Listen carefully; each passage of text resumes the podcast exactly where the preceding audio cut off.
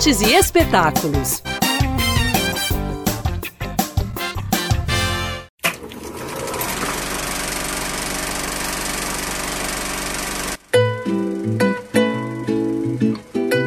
Relembrar momentos felizes é sempre bom, rever filmes que amamos é melhor ainda.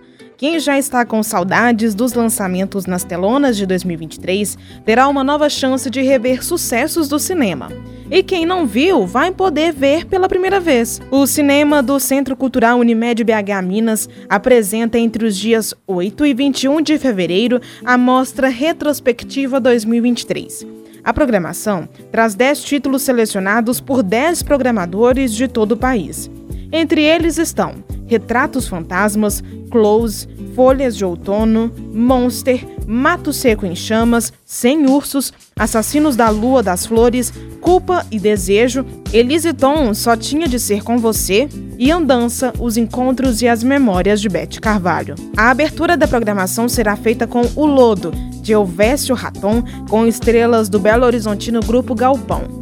O programador das salas de cinema do Centro Cultural Unimed BH Minas, Samuel Marota, conta quais são os preferidos dele. Eu destacaria hum, dois filmes.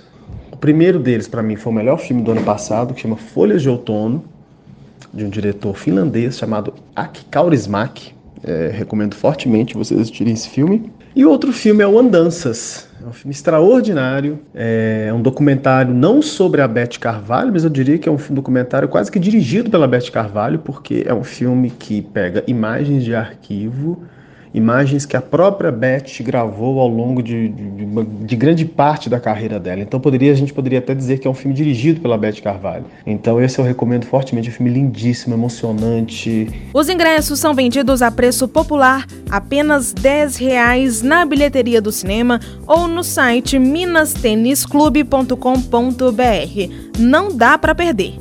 Programe-se e divirta-se!